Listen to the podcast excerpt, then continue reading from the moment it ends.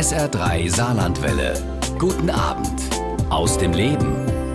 Seit einem halben Jahr ist Dr. Andrea Jahn die neue Direktorin des Saarlandmuseums. Vielen ist die Kunsthistorikerin noch als Leiterin der Saarbrücker Stadtgalerie bekannt.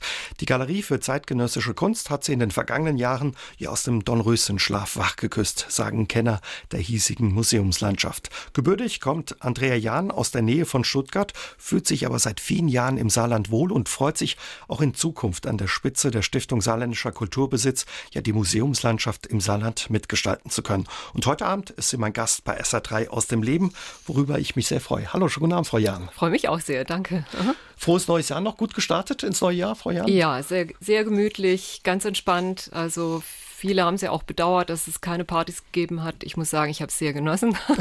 Hatte auch was für sich. Ja, es war mein erster Urlaub dieses Jahr, also insofern okay. konnte ich es genießen. Sie sagen es gerade, ja, der erste Urlaub. Einen neuen Job haben Sie bekommen am 1. Juli, Direktorin des Saarland-Museums und Kunst- und Kulturwissenschaftliche Vorständin der Stiftung Saarländischer Kulturbesitz. Klingt gut. Haben Sie schon daran gewöhnt, an diesen ja nicht leichten Jobtitel? Ja, es war schon äh, ein großer Sprung, muss ich sagen. Also es war nicht so, dass ich in der Stadtgalerie nichts zu tun gehabt hätte, aber es ist natürlich was anderes, für vier Häuser zuständig zu sein und auch natürlich mit sehr viel mehr Mitarbeiterinnen und Mitarbeitern mhm. äh, dann umzugehen und erstmal zu lernen, in diese Strukturen äh, sich reinzufinden. Aber es hat viel Spaß gemacht. Vorher waren es vier Mitarbeiter, Mitarbeiterinnen, wenn ich ähm, richtig informiert richtig. bin. Mittlerweile sind es über 40. Das ist in der Tat ein Sprung. Und vier Häuser haben Sie gesagt, neben der genau. modernen Galerie, das Museum für Vor- und, für Vor und Frühgeschichte, Frühgeschichte. die alte Sammlung, die Schlosskirche. Mhm und äh, dann auch noch das Zeitungsmuseum. Also ziemlich äh, breites Feld dann eben auch. Mhm. Wie war das erste halbe Jahr? Haben Sie schon ein bisschen eingelebt oder? Ja, ich hatte gar keine andere Wahl, äh, habe es mir aber auch so ausgesucht.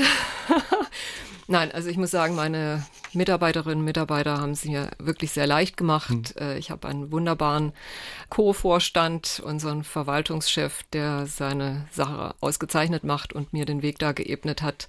Also weil viele, vieles ja auch sehr strukturell vorgeprägt ist und äh, man da erstmal auch sich mit diesen ganzen Regularien und so weiter zurechtfinden muss. Also die künstlerische Arbeit fiel jetzt ein bisschen hinten runter. Das ist aber ein ganz normaler Prozess. Ähm, also weil das natürlich ein, ein sehr komplexes Gefüge ist, so eine große Stiftung und da auch viele Beteiligte dann ähm, mitspielen, mit unterstützen, mitreden. Und ganz wichtig war es für mich eben auch diejenigen äh, alle kennenzulernen und äh, auch zu vermitteln, was ich jetzt in Zukunft vorhabe. Ging das in der aktuellen Phase mit Corona oder war, war das schwieriger oder vielleicht sogar gut, um anzukommen? Ja, weil ja, im, vieles auch nicht ging. Im Sommer ging es noch ganz gut. Äh, da haben wir uns auch ganz viel draußen getroffen. Aber ja, jetzt im Herbst äh, wurde es natürlich ein bisschen schwieriger. Aber ich muss sagen, die meisten Gespräche habe ich tatsächlich im Sommer geführt mhm. und äh, da auch versucht, äh, jetzt die die wichtigsten Mitstreiterinnen und Mitstreiter kennenzulernen und, und auch so, ähm, ja, dann natürlich auch darauf meine Strategie auch aufzubauen. Das Saarlandmuseum ist das größte Museum im Saarland. Da hängt viel dran. Sie haben schon ein bisschen gesagt. Hat das ja auch für Sie was verändert, wenn man jetzt quasi so in die erste Reihe rückt? Steht man da mehr in der Öffentlichkeit?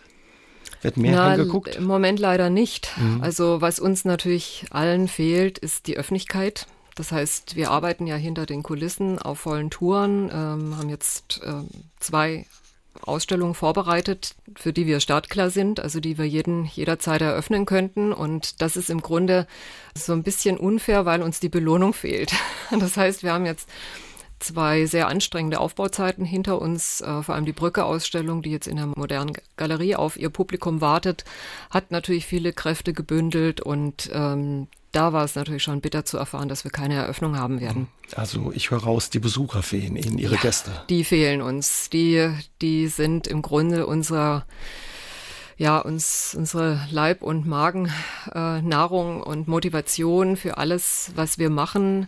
Wir machen das für die Menschen, wir machen es für die Besucher und ich denke, dass, dass wir umgekehrt äh, mit unserer Kunst auch vielen fehlen. Also das ist eben etwas, was ja, was für die Menschen auch äh, eine unglaubliche Bereicherung ist, dieses äh, wunderbare kulturelle Angebot, das wir hier in Saarbrücken haben, also dass ich also wirklich auch überregional messen kann mit großen Städten Und ich denke, gerade auch in der Kunstlandschaft haben wir hier in den letzten Jahren schon einiges nachgelegt. Also auch dadurch, dass wir ja in der modernen Galerie auch über einen wunderbaren Neubau verfügen, der ganz viele neue Möglichkeiten auch bereitstellt.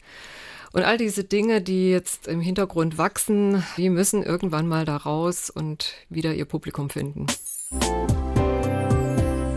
Weltbühne Traum, die Brücke im Atelier heißt die aktuelle Ausstellung in der modernen Galerie des Saarlandmuseums.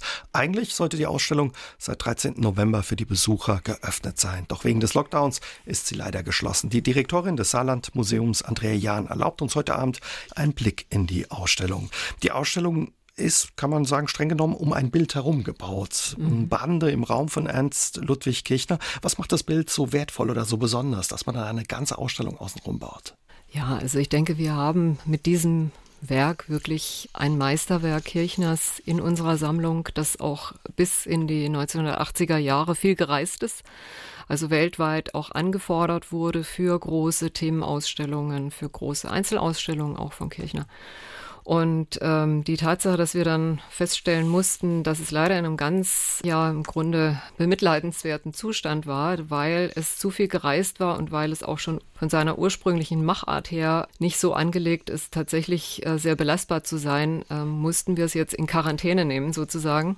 Und äh, fanden aber erst letztes Jahr die Möglichkeit, auch finanziell äh, das mal so zu untersuchen und restauratorisch zu analysieren, dass wir jetzt um dieses Bild herum, wie Sie sagten, äh, eine Ausstellung konzipiert haben, die den Inhalt des Bildes reflektiert. Das heißt, die, die Atelierszene mit. Was ist drauf zu sehen? Vielleicht sagt man das mal. Ja. Mit fünf Akten. Mhm. Also, das heißt, wir sprechen ja auch gleich nochmal äh, über die Brücke als Künstlergruppe, die, die eben hinter dieser Ausstellung steht oder die Künstler, die äh, diese Ausstellung dann auch bestücken mit ihren Werken. Also, die Atelierszene ist inhaltlich äh, der Schwerpunkt mit fünf Frauenakten. Und parallel äh, beleuchten wir aber gleichzeitig unsere analytische Arbeit. Das heißt, wir, wir schauen eigentlich hinter die Kulissen. Wir lassen unser Publikum die Geheimnisse dieses Bildes aufdecken. Und das sind einige, die darin, dahinter verborgen sind und die sich tatsächlich auch erst durch die konservatorische Arbeit und restauratorische Analyse überhaupt ermitteln lassen. Diese ja, Geheimnissuche, die gucken wir uns später noch ein bisschen genauer an. Sie haben die Brücke angesprochen, die Künstler. Wer die Brücke nicht kennt, für was stand diese Bewegung oder diese Künstler? Was steckt dahinter? Ja, die wurde Anfang des 20. Jahrhunderts gegründet, ähm, 1907 in Dresden. Das waren vier Architekturstudenten, die sich damals zusammengetan haben. Architektur haben sie allerdings nur studiert, äh, um überhaupt künstlerisch tätig sein zu dürfen, weil die alle noch so ein bisschen von ihren Familien abhingen. Und um dann auch den monatlichen Wechsel zu bekommen, mussten sie sich für ein anständiges Studium einschreiben. Und weil sie alle diese starken künstlerischen Ambitionen äh, in sich spürten und auch dann äh, geteilt haben, haben sich zusammengetan und auch Ateliers geteilt. Das heißt, äh, die hatten natürlich nicht viel Geld, äh, vor allem zu Beginn, und ähm, hatten aber sehr ambitionierte Vorstellung davon, also wie sich eigentlich in der Kunst dann auch ein neues Gesellschaftsbild finden sollte, ein neues Menschenbild auch gesucht wurde. Und äh, da ging es sehr stark darum, äh, sich zu verabschieden von akademischen Vorstellungen. Das heißt, äh, wir kennen ja alle diese posierenden Akte, in, in einer steifen Haltung, die natürlich die Schönheit des Körpers ausstellen sollte, aber sehr idealisierend war, sehr, sehr konstruiert auch daherkam. Und dagegen wandten die sich und konnten dann in ihren Ateliers tatsächlich sowas wie ein äh, Labor entstehen lassen, in dem sich dann auch die Modelle aufhielten. Und, und die Modelle waren häufig genug auch die Freundinnen, die Sammler, die, äh, die Kinder, äh, die damit in diesem Zusammenhang auch eine Rolle spielten. Und die alle fanden ihren Niederschlag auch in den Bildern. Mhm. Das heißt, und dieses Zusammenleben. Farbe spielt auch offenbar eine große Rolle als sehr ja, farbenprächtig. Also formal muss man sich die Brücke so vorstellen, also der, es, es war im Grunde der Wunsch da, alles so weit zu reduzieren wie nur möglich. Das heißt, auf Primärfarben zu setzen, also ungemischte Farben zu benutzen in den Bildern, ganz klare, strahlende Farben, einfache Formen und ähm, dann tatsächlich auch diese, was die Brücke-Künstler erfunden haben, die Viertelstundenakte, zeitlich begrenzt, also innerhalb kürzester Zeit einen Moment zu erfassen, in dem sich eine Figur darstellt, bewegt oder in ja ganz ungezwungener Haltung im Grunde dann auch darstellt. Bei, bei diesem besonderen Bild, Badende im Raum, Sie haben es gesagt, äh, fünf Akte, fünf äh, nackte Frauen sind darauf zu sehen. Wie kam das damals in der Zeit an? Wahrscheinlich eine Provokation, oder? Es war sicherlich eine Provokation, aber äh, man muss auch sehen, dass zu dieser Zeit, gerade Anfang des Jahrhunderts, äh, sehr, sehr viel in Bewegung war. Das heißt, es gab eben nicht nur in Deutschland verschiedene Tendenzen, die Kunst neu aufzurollen, auch in Frankreich. Ich meine, wir kennen große Figuren wie Matisse, der gerade auf die Brücke-Künstler einen ganz wichtigen Einfluss hatte, eine wichtige Rolle spielte, auch gerade für Ernst Ludwig Kirchner, der unser Bild gemalt hat. Und das waren schon europaweit Tendenzen, die natürlich wahrgenommen wurden, die auch aufgesogen wurden und dann weiterverarbeitet. Und äh, so gesehen, denke ich, spielt natürlich da die akademische Kunst immer noch die Hauptrolle. Die wurde natürlich auch an den Kunstakademien gelehrt, aber gleichzeitig entwickelten sich da die unterschiedlichsten Strömungen. Und tatsächlich ist es so, dass die Brücke-Künstler relativ früh schon Erfolg hatten. Also die organisierten ihre Ausstellung selbst, die hatten eine eigene Galerie in Dresden und fanden dann sogar eine Lösung für eigene Wanderausstellungen, haben also ihre eigenen Grafiken auf Reisen geschickt und so immer wieder auch Geld verdient mit Ankäufen. Für die aktuelle Brücke-Ausstellung haben Sie das Gemälde von Ernst Ludwig Kirchner, Badende im Raum, noch einmal genau unter die Lupe genommen. Sie haben es per Mikroskop untersucht, haben außerdem Infrarot- und Röntgenaufnahmen des Bildes gemacht. Für die Untersuchung ist sogar extra ein Expertenteam der Hochschule für Bildende Künste aus Dresden angereist. Vorab war eine Genehmigung der Strahlenschutzbehörden notwendig. Warum der ganze Aufwand? Ja, es ist so, dass dieses Bild, wie ich vorher schon sagte, etliche Geheimnisse birgt. Und äh, das hängt damit zusammen, dass Kirchner äh, dieses Bild 1910 gemalt hat, aber zehn Jahre später nochmal übermalte, als er dann schon in sein selbstgewähltes Exil nach Davos gegangen ist. Warum hat er das gemacht, das um zu den, den Kriegserfahrungen zu entgehen, um das zu bewältigen. Das heißt, er hat dann alle Bilder, die, die er in Dresden gemalt hat, nachkommen lassen was äh, tatsächlich auch dafür gesorgt hat, dass viele dieser Werke in Mitleidenschaft gezogen wurden, weil die manchmal zusammengerollt per Post äh, in die Schweiz geschickt wurden und äh, dann natürlich auch oft Schaden genommen haben. Also eines dieser Bilder haben wir und äh, die sind tatsächlich in einem sehr fragilen Zustand. Einfach auch deshalb, weil der Künstler nicht darauf geachtet hat, da erst irgendwelche Schmutzschichten abzutragen, bevor er dann mit neuer Farbe da drauf gegangen ist. Ihm ging es vor allem um eine Korrektur seines Werks, um eine Perfektionierung auch bestimmter Kunstwerke, die für ihn besonders wichtig waren. Also unser Bild, die Badenden, ist für ihn ein ganz entscheidendes Werk gewesen. Das sieht man auch daran, dass es ein besonders großes Format hat. Also viele äh, Kunstwerke aus der Zeit der Brücke beschränken sich ja auch auf Grafiken, weil Grafik im Grunde auch ein Medium war, mit dem die Künstler sich sehr schnell ausdrücken konnten und ein Gemälde erfordert einfach viel, viel mehr Aufwand. Also das ist ähm, jetzt bei uns eben so, dass ihm dieses Bild so wichtig war, dass er sogar hergegangen ist und das Entstehungsdatum gefälscht hat. Das heißt, all diese Dinge, diesen Dingen sind wir auf die Spur gekommen, weil wir das Bild genauer untersuchen konnten, also nicht nur ausgerahmt haben und, und dann geröntgt und anhand von Infrarotaufnahmen auch festgestellt mhm. haben, dass es diese zweite Malschicht gibt. Also das sind alles Dinge, die eben äh, auch schon in der Wissenschaft vermutet wurden und wir konnten das jetzt nochmal bestätigen durch diese Analysen. Und ganz, ganz wichtig ist uns natürlich, dass äh, dieses Gemälde erhalten werden kann, auch für die Zukunft. Das heißt, da muss jetzt nochmal ein langer Prozess folgen, in dem wirklich jede kleine Malspur, jedes kleine Bestandteil dieser, dieser zweiten Malschicht dann nochmal befestigt wird. Also das sind unendlich lange Prozesse, die da auch noch auf uns warten.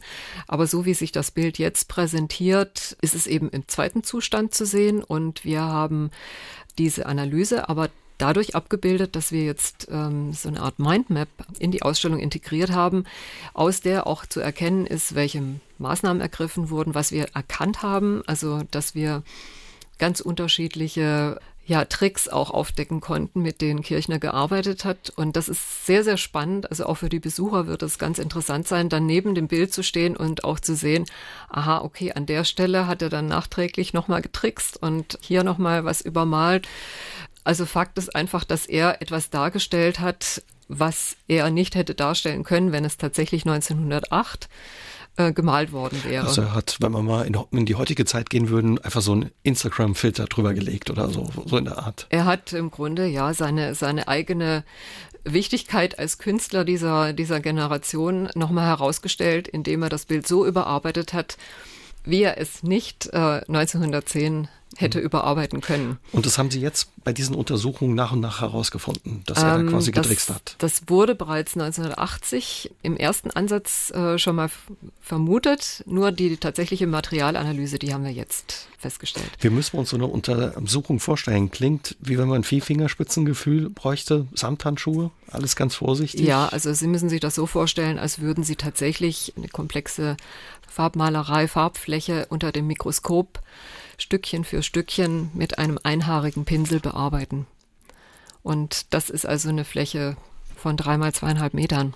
Und insofern wird unsere Gemälderestauratorin hier schon noch einige Zeit an, an der Arbeit sein. Mhm. Aber für uns war es eben wichtig zu zeigen, was sich inhaltlich auch hinter diesem Bild verbirgt und dass sich da auch so ein bisschen was an künstlerischer Auffassung geändert hat. Ähm, und bei Kirchner wissen wir, dass, dass er tatsächlich ein, ein großes Problem hatte mit seinem Künstlerego und auch nachträglich versucht hat, noch Briefe zu fälschen, Tagebücher zu fälschen, also die Fakten so hinzudrehen, dass es ihm natürlich dann in seiner Prominenz auch zugute kam. Sie haben es gesagt, wer sich ähm, dafür interessiert, kann auch im Netz bei Ihnen vorbeigucken. Sie haben extra auch ein digitales Angebot geschaffen. Mhm. Unter brücke.modernegalerie.org kann man eben auch ja Ihre Spurensuche ein bisschen nachvollziehen. Überhaupt jetzt durch Corona hat das ein bisschen einen Schub auch gegeben mhm. für die Verlagerung ins Digitale. Was haben Sie da alles gemacht noch? Ja, also unser Team hat gleich äh, beim ersten Lockdown schon angefangen, Videos zu produzieren. Also im Grunde das äh, auch ständig äh, begreifbar oder, oder überhaupt sichtbar zu machen, was hinter, hinter den Kulissen bei uns passiert. Wir hatten da mit der Penone-Ausstellung einen schönen Start ähm, noch im letzten Jahr und das war auch etwas, was dann eben anhand von Videoclips begleitet wurde, was dann auch dafür gesorgt hat, dass wir unser Vermittlungsprogramm für Kinder und Jugendliche ausbauen konnten. Also da ganz viel auch über Internet und die sozialen Medien kommuniziert haben. Und das hat dazu geführt, dass wir tatsächlich überregional mehr Aufmerksamkeit bekommen haben.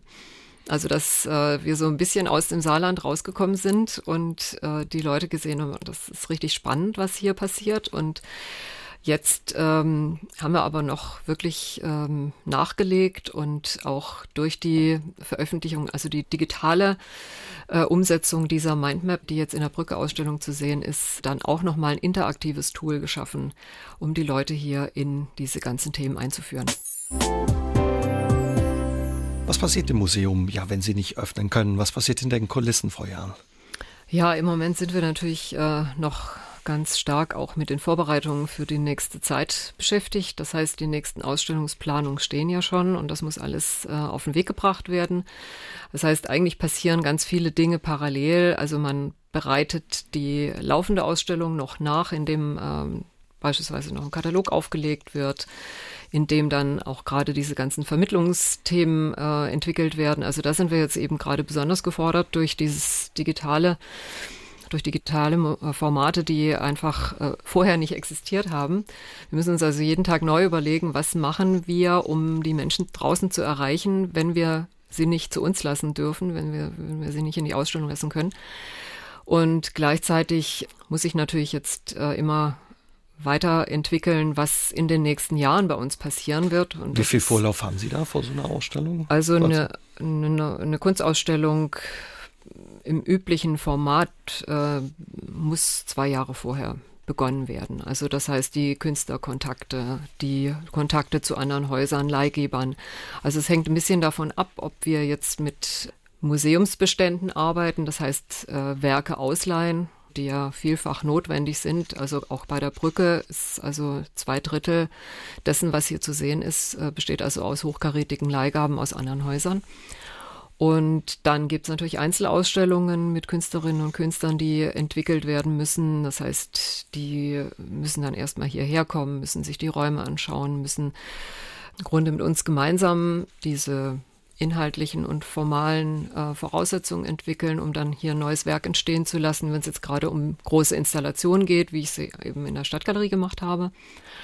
Und das ist jetzt hier nochmal eine größere Herausforderung, weil wir mit dem Erweiterungsbau tatsächlich einen riesigen Raum zur Verfügung haben. 14 Meter oder wie hoch? Richtig. Ne? Ja, also die nächste Ausstellung dort wird äh, von einer britischen Künstlerin dann ausgerichtet, die gerade dieses Atrium bespielen wird mit einer großen Fadeninstallation, an der sie gerade dran sitzt. Und das ist wirklich unglaublich. Also ich hätte auch nie gedacht, dass wir durch Corona so in Bedrängnis geraten könnten, weil sie also auch mit einem großen Stab an Leuten dann arbeitet, äh, die, die dann alle diese kleinteiligen Skulpturen äh, vorbereiten und zusammensetzen und die Tatsache, dass jetzt nicht mehr als fünf Leute zusammenkommen dürfen, heißt, bedeutet natürlich auch, dass sich sowas unendlich in die Länge zieht. Heißt das, normal würden Sie zu der Künstlerin reisen und man lernt sich kennen und guckt, was sie macht und entscheidet dann, was, was für ein genau. Kunstwerk man ausscheidet oder wie müssen wir uns ja, das vorstellen? Ja, so ist das. Also erstmal nimmt man natürlich äh, allgemein Kontakt auf. Erst normalerweise kommen die Künstler erstmal zu uns, um sich auch die Räume anzuschauen und sich damit anzufreunden mit der Idee, bei uns auszustellen. Und dann bin ich unterwegs ins Atelier in dem Moment, in dem es dann konkret wird. Und wahrscheinlich äh, für Sie auch spannend, ja, quasi hinter ist, die Türen des Das ist ganz, ganz wichtig. Also es ist äh, nicht nur spannend, es ist auch im Grunde eine, eine, wichtige, verantwortungsvolle Aufgabe, weil wir ja auch sicher gehen müssen, dass der Künstler oder die Künstlerin das auch einhält. Mhm. Also das heißt, ich äh, kann ja mit jemandem, der jetzt beispielsweise wenig Erfahrung hat, große Räume zu bespielen, nicht so ohne weiteres, äh, ich sage mal, ins Geschäft kommen wenn ich äh, nicht sicher gehen kann, dass äh, der, der oder die das dann auch äh, hinbekommt. Also das ist schon eine Sache, die für Künstler eine Herausforderung darstellt. Also steht man denen salopp gesagt ein bisschen auf den Schlappen, dass mm, das auch pünktlich ja, ja. alles klappt und dass ja. sie da dranbleiben. Und also ich habe da äh, nur selten schlechte Erfahrungen gemacht, aber die gibt's durchaus. Und äh, es gibt natürlich auch Künstler, die sind super organisiert, ganz zuverlässig. Und es gibt andere, die dann einfach zu viele Verpflichtungen eingehen und äh, sich dann auch verzetteln. Das gibt's also durchaus. Und deshalb sind wir heute auch immer dazu verpflichtet, da Verträge mhm. einzugehen. Was wird das für eine Künstlerin sein oder eine Kunst, die man da sehen wird? Können also Sie schon was wird, verraten? Ja, das wird also wirklich eine ganz, ganz aufregende Sache, einfach weil äh, Claire Morgan noch eine sehr junge Künstlerin ist, die ist 1980 geboren in Belfast, also ist Nordiren und beschäftigt sich seit 15 Jahren im Grunde mit dem Konflikt zwischen Kultur und Natur. Also im Grunde das, was uns jetzt dazu in die Situation gebracht hat, dass es eine Klimakatastrophe gibt, dass es ein Artensterben gibt. All diese Dinge, die unseren ganzen Planeten heimsuchen, äh, das sind natürlich menschengemachte Probleme, die sie auch ähm, so in ihrem Werk thematisiert, dass Tiere eine Rolle spielen. Das heißt, präparierte Tiere äh, tauchen da immer wieder auf. Und äh, sie ist, sie hat also selbst eine Ausbildung zur Tierpräparatorin ähm, durchlaufen, um das dann in ihrem Sinne auch umzusetzen. Also nicht nur klassische Tierinszenierungen da zu bieten, sondern das also ganz in ihrem eigenen Sinne zu machen. Und dann ist sie eben jemand, die wirklich den Raum komplett besetzt. Also mit, mit ganz, mit kleinstteiligen Elementen aus der Natur. Also ganz oft arbeitet sie mit Pflanzensamen die sie auffädelt an Nylonfäden. Also tausend, tausend von, von diesen äh, Samen und Kleinstelementen, mit denen sie dann geometrische Formen herstellt, Kuben, Quader, Kugeln und die im Raum schweben lässt. Und ähm, was sie dann äh, im Grunde schafft, also es ist ja so ein, eine Referenz an die Minimal Art, also an etwas ganz Feines, äh, im Grunde Geschlossenes und genau diese Formen durchbricht sie dann mit, mhm. mit diesen Tierkörpern, die einbrechen in diese Konstruktion. Klingt spannend, da lassen wir uns überraschen. Sie haben schon gesagt, die Brücke-Ausstellung, da muss natürlich auch geguckt werden, weil Sie viele Bilder ausgeliehen haben. Ursprünglich sollte die Ausstellung bis März gehen. Im schlimmsten Fall, je nachdem wie die Entwicklung ist, können die Besucherinnen, Besucher sie vielleicht gar nicht sehen. Wird da schon verhandelt um eine Verlängerung oder was hängt da alles dran, wenn man Bilder ausleiht? Was für ein Rattenschwanz an Ja, wir haben vor Weihnachten jetzt schon begonnen, also mit unseren Leihgebern natürlich zu sprechen und die, uns die Erlaubnis zu holen, die Werke hier länger in Saarbrücken zu behalten. Die meisten haben auch schon zugestimmt, weil es allen Museen gleich geht. Also alle leiden unter dieser Situation und wir versuchen uns natürlich gegenseitig zu unterstützen. Der Knackpunkt ist einfach, dass diese Werke maximal nur drei Monate ans Tageslicht sollten, weil, weil sie da immer Schaden nehmen. Also die Belastung durch Tageslicht ist, äh, so groß, dass drei Monate da genügen müssen. Aber im Moment sind sie also im Dunkeln und für ohnehin niemanden zu sehen, insofern in Sicherheit. Und deshalb konnten wir jetzt auch viele schon überzeugen, dass sie uns äh, die Erlaubnis geben, die Werke weiter zu behalten. Also da wird verhandelt und Sie halten die Luft an, dass die Saarländerinnen und Saarländer die Ausstellung hoffentlich dann sehen können irgendwann. Ganz oder? genau. Also ich würde mich äh, sehr, sehr freuen, also auch durch die Angebote, die wir jetzt äh, ins Netz stellen, also auch immer wieder so kleine Schmankerl produzieren, um die Leute neugierig zu machen auf das, was bei uns hinter den Kulissen dann tatsächlich zu sehen sein wird. Frau Jahn, Sie kommen ursprünglich aus der Nähe von Stuttgart, sind in Neu-Ulm geboren, 2012 ins Saarland gekommen, um ja die Leitung der Stadtgalerie in Saarbrücken zu übernehmen. Was hat Sie damals ja an dem Job in Saarbrücken im Saarland gereizt? Also mich hat in erster Linie wirklich die Stadtgalerie gereizt, weil ich die schon kannte aus meiner Tätigkeit beim Württembergischen Kunstverein in Stuttgart. Also wir hatten dort schon eine Kooperation, auch damals mit Bernd Schulz. Und äh, ich kannte das Haus und wusste auch, welches Potenzial da drin steckt. Und dann bin ich einfach mal ein Wochenende hierher gekommen, habe mir die Stadt angeschaut und festgestellt, dass also sämtliche Vorurteile, die ich vielleicht bis dahin gehabt haben könnte, sich nicht bestätigt haben, dass es eine wunderbare Stadt ist. Also auch mit natürlich auch künstlerisch, also schon allein durch die ganzen Barockanlagen und ähm, Kirchen und all diese neuen Entdeckungen, die für mich also wirklich was Besonderes waren und dann auch die Möglichkeit, nach Metz zu fahren und so weiter. Also mhm. das hat mich schon von Anfang an fasziniert und äh, habe sehr schnell gemerkt, dass, dass hier eine ganz hohe Lebensqualität auch herrscht und ja, also das, diese Verbindung, die hat dann dafür gesorgt, dass ich mit meiner Familie hierher gekommen bin. Mhm. Also gleich mit der ganzen Familie sind Sie hergekommen. Es ist Ihnen auch gelungen, man sagt Ihnen ja nach, dass Sie die Stadtgalerie wachgeküsst haben und auch mit Ausstellungen überregional für Aufmerksamkeit für die Stadtgalerie und mhm. eben auch Saarbrücken und das Saarland gesorgt haben. Jetzt in Ihrer neuen Aufgabe als ähm, Direktorin des Saarland-Museums und auch an der Spitze der Stiftung wollen Sie ja auch so ein bisschen das Saarland wieder ins Licht in der Republik rücken, weil Sie auch sagen, es wird ein bisschen unterschätzt. Ja, also ich denke, die Aufgabe ist jetzt natürlich deutlich größer, weil es nicht nur um Saarbrücken geht. Also bisher war natürlich die Stadtgalerie als städtische Institution da auch sehr eng mit der Stadt Saarbrücken verbunden.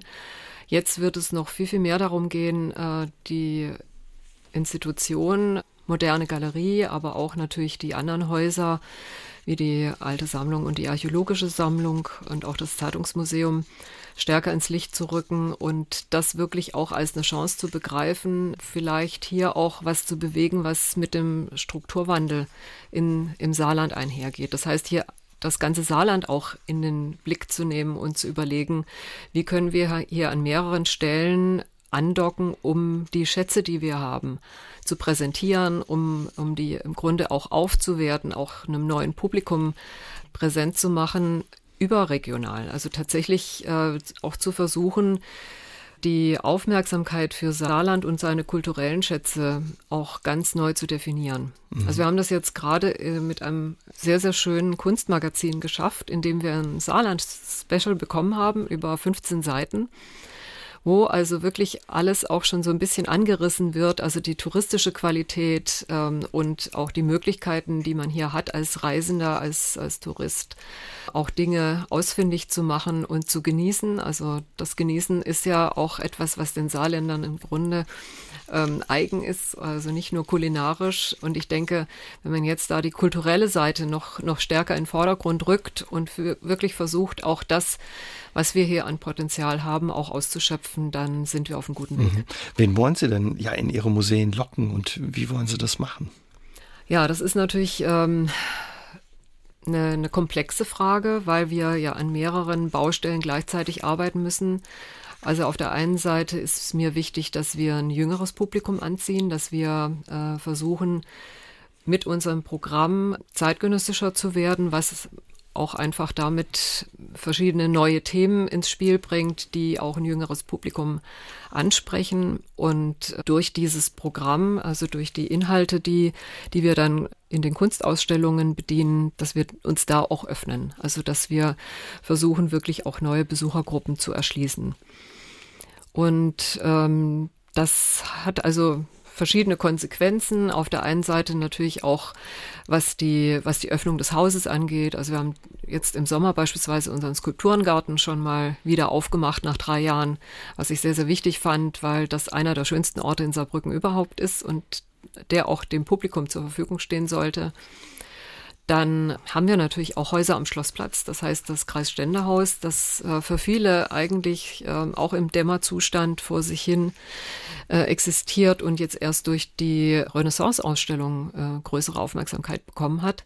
Das will ich auf jeden Fall auch ähm, stärken und äh, ins Blickfeld rücken.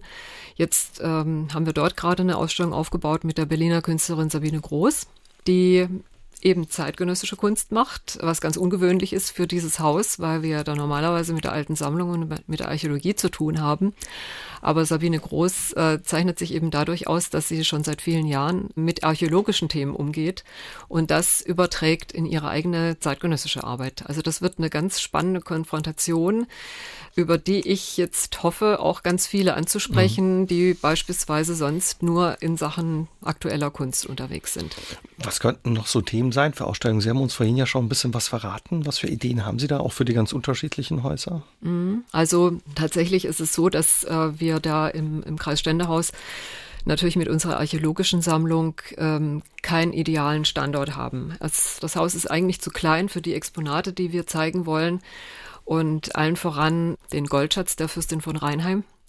Das heißt, die keltische Fürstin, die als Grabbeigaben hochkarätige Schmuckstücke in ihrer Grabstätte hatte und die wirklich international bekannt sind, aber ich denke den wenigsten Saarländern tatsächlich ein Begriff und die, die schlummern tatsächlich am Schlossplatz so vor sich hin. Und wir möchten in, in äh, diesem Sommer dann versuchen, auch eine große Präsentation, also eine, eine ganz zeitgemäße, moderne Präsentation dieser Sammlungsstücke auch auf den Weg bringen mit den entsprechenden Kommentaren und dem ganzen Umfeld. Also das äh, wird eine wichtige äh, Aufgabe sein.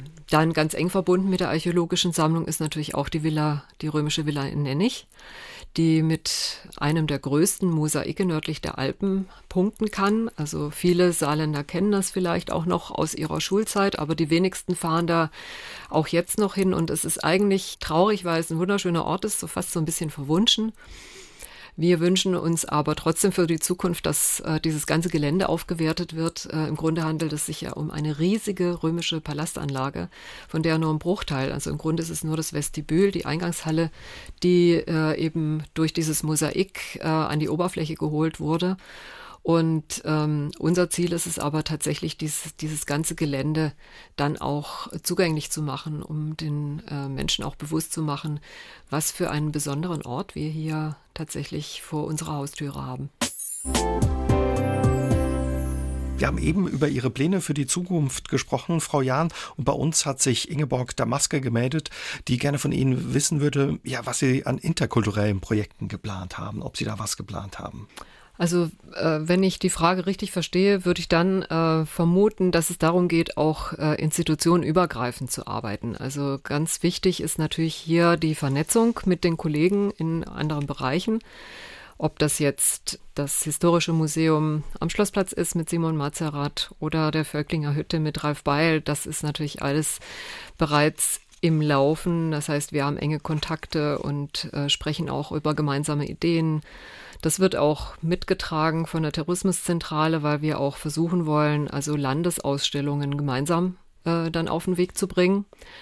Und ich denke, da sind die Chancen doch sehr gut. Also spätestens seit letztem Jahr, wo die Führungsspitzen wieder neu aufgestellt sind und wir in gutem Kontakt sind, die Chemie stimmt. Und ich glaube, wir alle auch großen Spaß dran hätten, zusammenzuarbeiten. Ähm, ja, sind da einige neue Projekte möglich. Also ich höre raus, da gibt es schon Austausch. Also wenn Sie sagen Landesausstellung, man sucht sich ein Thema aus, das dann eben in den unterschiedlichen Häusern, Standorten unterschiedlich dargestellt werden würde. Was haben Sie da schon eine Idee, weil Sie sagen, Sie ja, haben schon Ideen, was das sein genau. könnte? Genau. Also ich habe für äh, 22 jetzt vorgeschlagen, dass wir tatsächlich versuchen, Saarbrücken als Performance-Schwerpunkt auch zu etablieren. Das heißt Performance-Kunst und zwar ähm, auf unterschiedlichen Ebenen. Das heißt schon mit, mit einem starken künstlerischen Anspruch, also nicht es, es, geht da weniger um Unterhaltung als um eine eigenständige Kunstform, die ja auch gerade in den letzten 20 Jahren unheimlich an Auf, Aufmerksamkeit äh, gewonnen hat. Und äh, das war schon immer mein Wunsch. Ich hätte ich aber nicht äh, für die Stadtgalerie realisieren können, weil das natürlich auch ein größeres Maß an oder ein größeres Budget einfach auch erfordert, wenn man viele Künstler einladen möchte, äh, die in diesem Medium arbeiten und unterwegs sind, dann kostet das sehr viel Geld, weil die ja immer nur wenige Tage da sind und im Grunde genauso bezahlt werden müssen wie, wie Schauspieler oder Tänzer. Und das ist etwas, was ich mir gut mit den Kollegen vorstellen kann, weil es ganz wichtig ist, da auch an unterschiedliche Orte zu gehen. Also auch ungewöhnliche Räume zu bespielen, rauszugehen in die Landschaft oder äh, vielleicht auch in die Katakomben im, im Schloss. Also das sind alles Möglichkeiten, die natürlich dann davon abhängen, was die Künstlerinnen und Künstler uns da vorschlagen. Sie sind ja auch eine Expertin für zeitgenössische Kunst. Ähm, viele können häufig mit zeitgenössischer Kunst nicht so richtig was anfangen und fragen sich, was ist das überhaupt oder ist das Kunst, kann das weg? Wie kann ja so zeitgenössische Kunst auch für den Kunstleien oder für den Otto-Normalverbraucher spannend sein? Was kann die einem vermitteln und geben? Das ist äh, in der Tat nicht ganz einfach, sich dem zu nähern, weil äh, es natürlich so viele Kunstströmungen gibt heutzutage, wie es Künstlerinnen und Künstler gibt.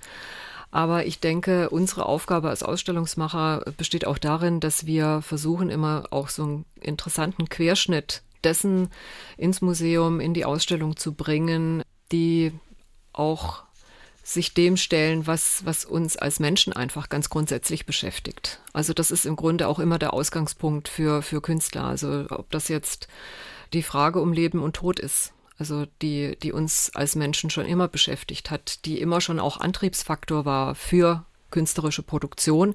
Das hat sich heute überhaupt nicht geändert und ich habe ja vor ein paar Jahren äh, eine Themenausstellung zu diesem Thema entwickelt. Und ich muss sagen, die Resonanz darauf, also wie, äh, wie der ganz alltägliche Tod sich in der Kunst darstellt und äh, dort von Künstlern auch aufgefasst wird und die ganze Problematik, der wir uns gegenüber sehen, wenn wir irgendwann mal begreifen müssen, es trifft uns, egal wie berühmt, wie schön, wie, wie reich wir sind, wir müssen dem alle irgendwann mal ins Auge sehen, dann bietet uns die Kunst da schon auch Möglichkeiten und macht gewisse Fenster und Wege auf, uns dem zu stellen und, und daran auch nicht zu scheitern. Mhm. Wie gehen Sie an so eine Ausstellung ran, wenn Sie eine Idee oder ein Thema haben? Ja, also ich, ich lese sehr viel, äh, ich schaue mir viel an, was an Kunstproduktion weltweit äh, natürlich auch gebracht wird. Ich bin viel auf Reisen, normalerweise, wenn nicht Corona ist.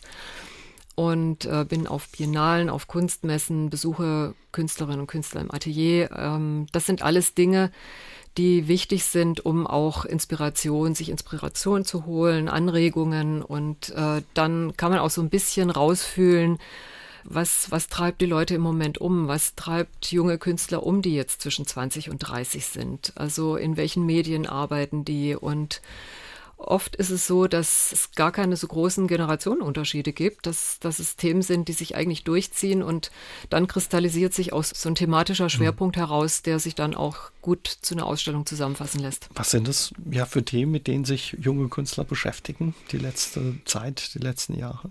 Ja, also was äh, mit Sicherheit auch ein ganz interessantes Thema war, war, war die Ausstellung In the Cut, äh, die ich gemacht habe 2018 zum Thema der männliche Körper in der feministischen Kunst.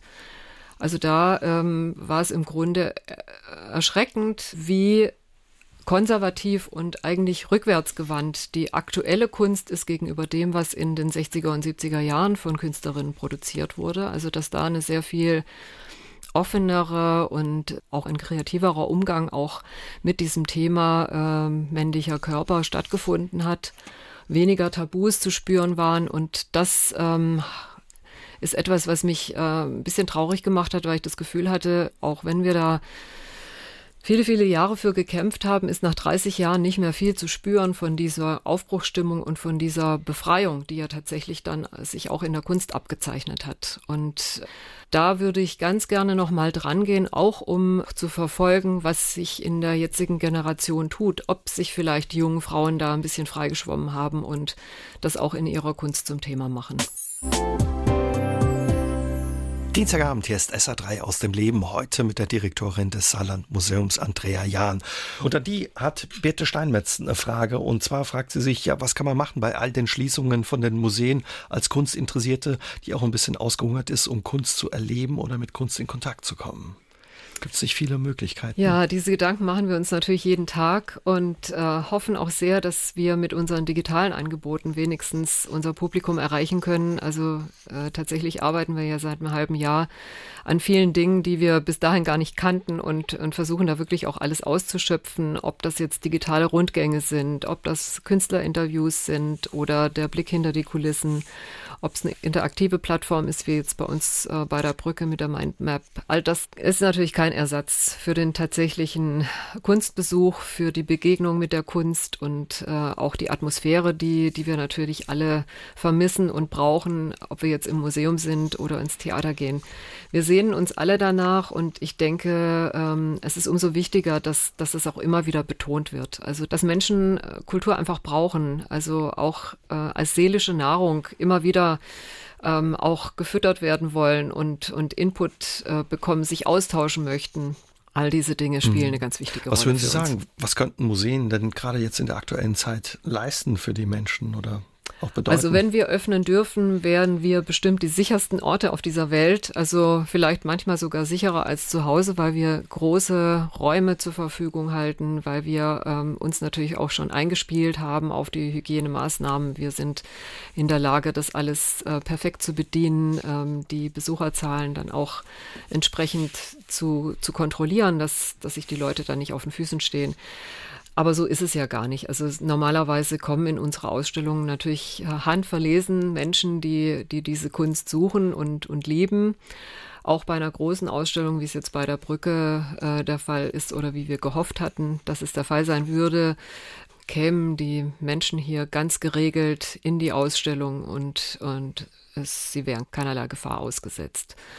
Also das ist etwas, was ich sehr schade fand, dass die Politik das nicht ähm, aufgegriffen hat. Das geht bundesweit allen Museen so. Wir kämpfen alle auch äh, darum, dass wir wieder an unser Publikum dürfen, dass wir die Menschen auch wieder mit Kunst bedienen dürfen. Und wir hoffen doch sehr, dass, dass das vielleicht irgendwann auch auf fruchtbaren Boden fällt und wir die Türen auf jeden Fall Anfang Februar dann wieder öffnen dürfen. Wie ist das mit der Museumsdirektorin? Sie haben schon gesagt, Sie reisen viel normal zu Künstlern. Sind Sie auch viel in Museen privat? Wo stillen Sie Ihren Hunger nach Kunst und Kultur im Moment? Ja, das ist natürlich äh, auf der einen Seite privates Interesse. Ich bin sehr gerne unterwegs und äh, schaue mir dann aber an äh, unterschiedlichen Orten natürlich auch immer die Museen an und das, was die Kollegen machen.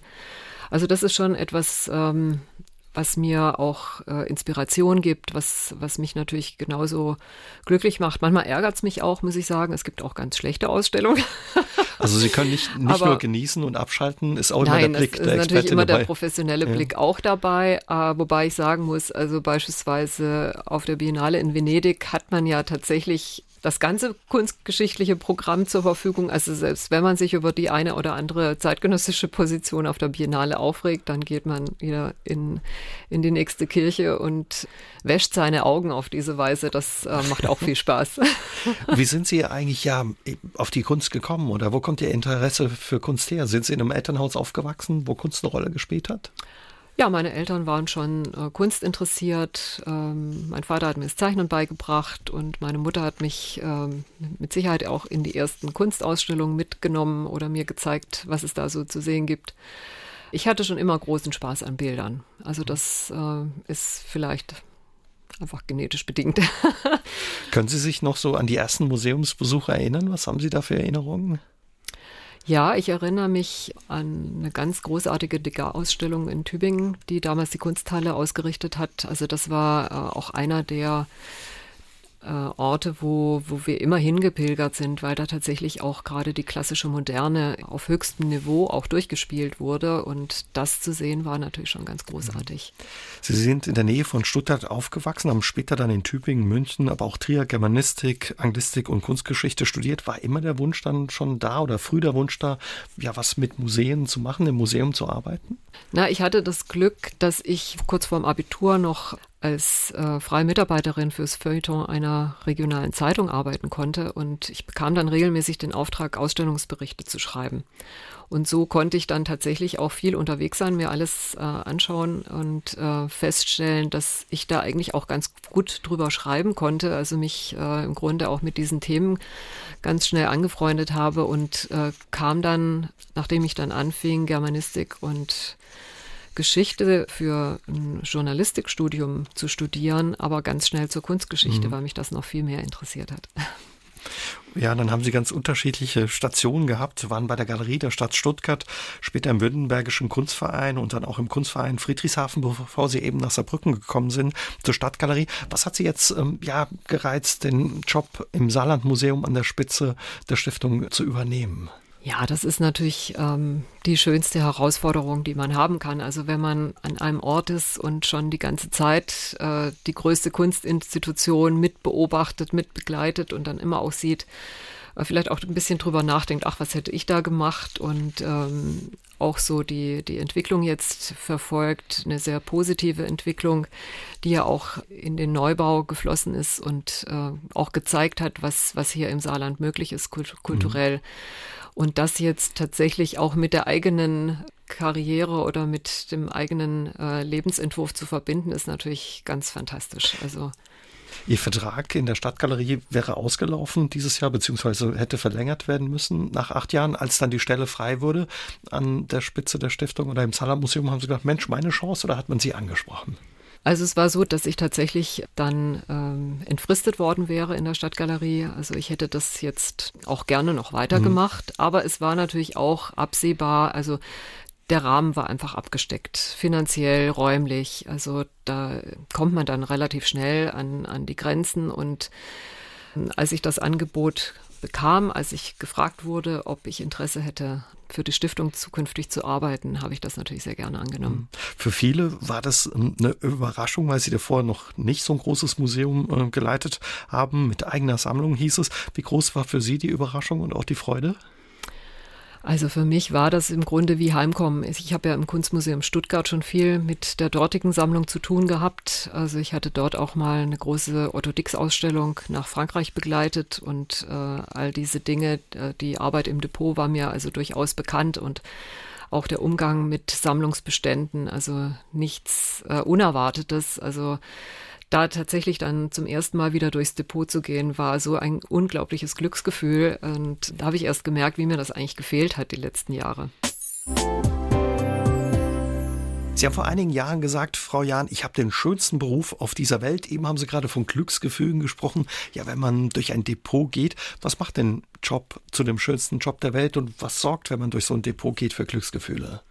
Ja, vielleicht kann man es am besten so beschreiben, dass es einfach so ein äh, erhabenes Gefühl ist, sich direkt dieser Kunst gegenüber zu sehen. Also Kunstwerken, die einzigartig sind, die von fantastischen Künstlern stammen, die man natürlich im Studium kennengelernt hat, die man vielleicht schon auf Ausstellung gesehen hat. Und dann liegt dieses Blatt oder dieses Gemälde steht vor einem und es ist nichts, nichts mehr dazwischen. Ja, also man, man hat so einen hautnahen Kontakt und das ist schon etwas, was man vielleicht auch mit der Aura dieser Kunst beschreiben kann. Und ähm, natürlich sorgen wir als Ausstellungsmacher immer noch dafür, dass diese Werke inszeniert werden, um diese Aura dann auch in besonderer Weise auszustrahlen. Aber im Depot haben die sowas. Ähm, sowas Pures, sowas mhm. Ungekünsteltes, will ich sagen. Also auch, ja. wenn ich eine Schublade aufziehe und ähm, ich finde dort ein wunderbares Blatt von Ulrike Rosenbach, das mich anstrahlt, ist es einfach wirklich ein fantastisches Gefühl. Haben Sie auch, ja, oder machen Sie das manchmal einfach wirklich auch durchs Depot laufen, gucken, was haben wir da, was könnte man damit machen oder die Kunst vielleicht auch ein Stück weit für sich genießen, dieses Privileg genießen? Ja, so einfach ist es tatsächlich nicht. Mhm. Also ähm, wir haben natürlich verschiedene Depots, die auch entsprechend ja komplex aufgebaut sind. Das heißt, ich äh, näher mich da auch erstmal digital. Wir haben den Bestand komplett digitalisiert und ähm, wenn mich jetzt Kunstwerke dann konkret interessieren, weil ich das Gefühl habe, wir müssen das in die Ausstellung bringen, dann äh, ist es aber ein größerer Aufwand. Da muss entweder die Technik mit dran oder re die Restauratorinnen mhm. müssen dann mit von der Partie sein, weil die auch wissen, wie man das im Zweifelsfall handhabt. Oft sind da ja ganz bestimmte Handgriffe auch notwendig, beispielsweise auch beim Bewegen von Skulpturen. Ja, deshalb bin ich da selten alleine unterwegs. Schade. Hm, bei so einer Sammlung, die entwickelt sich oder soll sich auch weiterentwickeln, das gehört auch zu Ihrem Job. Wie müssen wir uns das vorstellen? Kauft man da, kann man auch Kunst dazu kaufen, Bilder dazu kaufen? Wie funktioniert das? Geht man auf eine Aktion? Bekommt man die angeboten? Mm, also ganz unterschiedlich. Das hängt jetzt ein bisschen davon ab, um welche Art von Kunst es geht. Also ich habe jetzt ganz stolz mein erstes Gemälde angekauft, und zwar von Charlotte Behrendt-Korinth. Das ist eine Künstlerin, äh, die war die Ehefrau und äh, auch wichtigstes Modell von Lovis Korinth. Das ist ein äh, Berliner Künstler, der im Grunde den deutschen Impressionismus geprägt hat und den wir auch im nächsten, in diesem Herbst ausstellen werden. Also das ist eine Gemeinschaftsproduktion mit dem Belvedere in Wien, also eine groß angelegte Retrospektive von Lovis Corinth.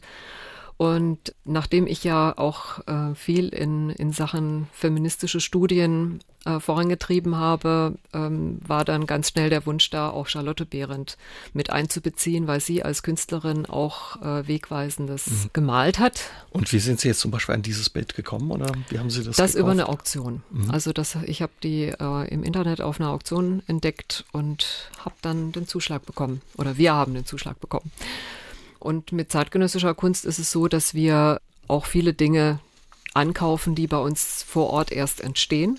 Das heißt beispielsweise, wenn jetzt Claire Morgan äh, fürs Atrium eine große Skulptur schaffen wird, dann versuchen wir die auch anzukaufen. Mhm. Dass die dann eben auch im Bestand Dass sie bei bleibt. uns bleibt und eben als Vorortinstallation dann auch bewahrt werden kann. Wie sieht es bei Ihnen zu Hause aus? Viel Kunst an den Wänden oder Kontrastprogramm? Brauchen ist, ist dann quasi privat weniger Kunst zu finden?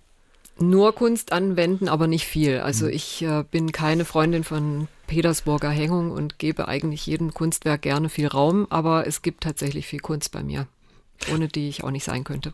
Und was ist der Ausgleich, wenn die Kunst doch mal zu viel wird für Sie? Äh, der Ausgleich ist für mich die Natur und mein Reitpferd, das äh, ich also ganz dringend brauche, um mich selber fit zu halten und auch so ein bisschen abzulenken. Also den Abstand zur Kunstwelt. Ganz genau, ja.